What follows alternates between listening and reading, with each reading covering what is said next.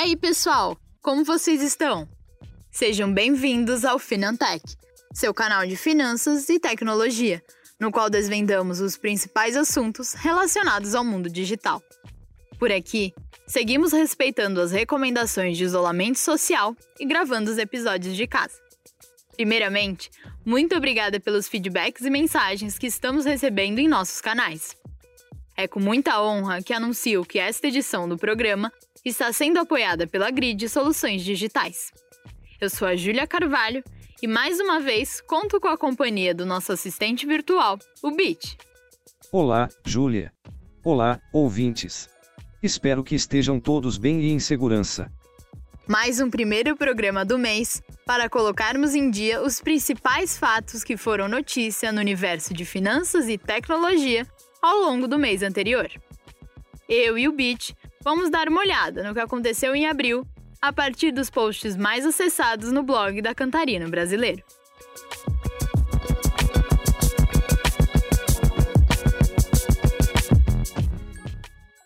TIM entra no segmento financeiro com parceria com o C6 Bank. A TIM e o C6 Bank anunciaram no fim de março uma parceria que marca a entrada da operadora de telefonia no segmento financeiro. As empresas vão lançar, de forma integrada, serviços financeiros e de telecomunicações, ampliando os benefícios aos clientes. Segundo informação do C6 Bank, as empresas vão trabalhar na definição da oferta nos próximos meses. A aliança envolve também potencial participação minoritária da TIM no capital do C6 Bank, a depender da evolução dos resultados da parceria. Ebanks BIP cria loja virtual com sistema de pagamento para pequenos comércios durante pandemia. Ebanks BIP é o sistema lançado pelo Ebanks que permite a pequenos comércios e profissionais autônomos criar uma loja online e vender cupons de produtos e serviços enquanto não podem abrir seus estabelecimentos ou estar presentes fisicamente por conta do coronavírus. A plataforma faz o processamento automático de pagamentos, aceita cartões de crédito e boleto bancário. Além disso, tem como objetivo promover a inclusão digital e contribuir para fluxos de caixa durante a quarentena. Pix conheça o Sistema Brasileiro de Pagamentos Instantâneos.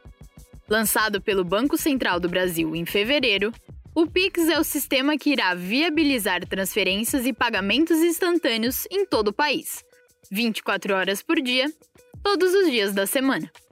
Os pagamentos serão efetivados por QR Code ou informações do usuário, como CPF, CNPJ, número de celular ou e-mail.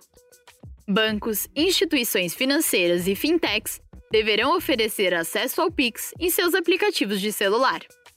O assunto já apareceu aqui no Finantech e ainda vamos falar muito dele por aqui.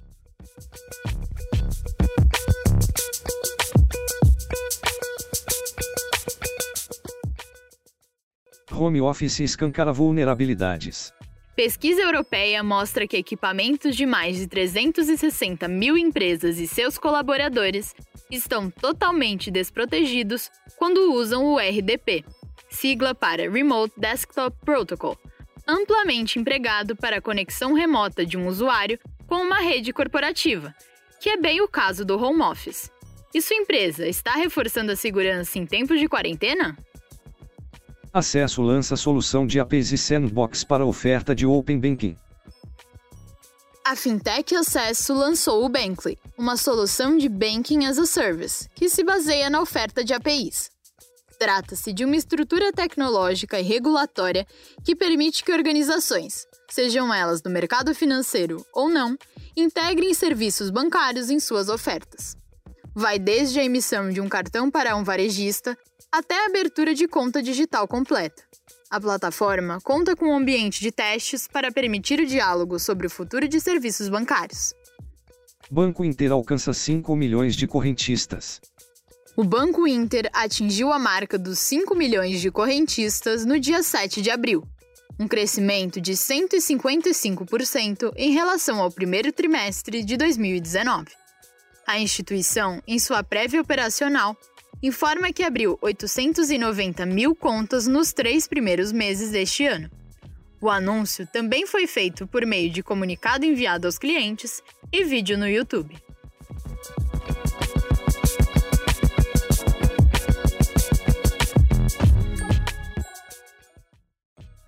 Brasil registra mais de 50 bilhões de acessos a aplicativos financeiros em 2019.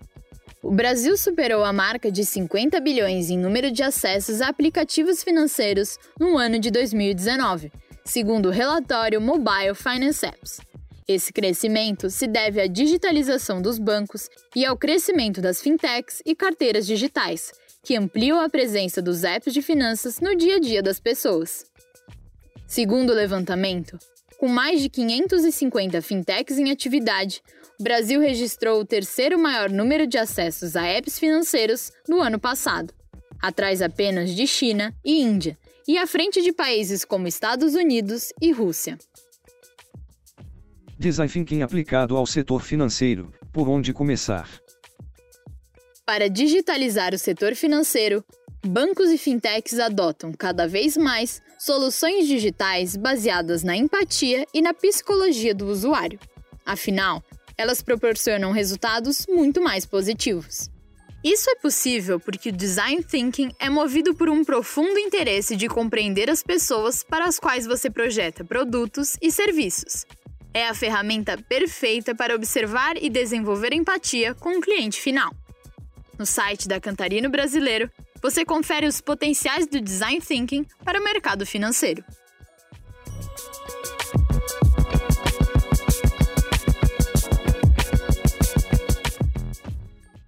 Essa foi mais uma edição do Finantech, o podcast da Cantarino Brasileiro, que tem como objetivo simplificar e, ao mesmo tempo, aprofundar o conhecimento sobre temas voltados ao universo de finanças e tecnologia. Muito obrigada, Grid, soluções em APIs para integrar sistemas e acelerar a transformação digital de sua empresa financeira. Captura de imagem, canais de comunicação, validação de dados, emissão de nota fiscal, enriquecimento de dados e muito mais em uma única plataforma. E Bit, muito obrigada pela companhia. Eu que agradeço, Júlia. Até mais, pessoal. Foi um prazer ter todos vocês aqui comigo outra vez. Obrigada por seu tempo e audiência. Ah, e lembrando, queremos que o Finantech seja um programa interativo. Então, se tiverem comentários, dúvidas, críticas ou sugestões de temas, mandem lá na página do Facebook da Cantarino Brasileiro. Ou, se sua empresa quiser apoiar o Finantech, basta enviar um e-mail para finantech@cantarinobrasileiro.com.br.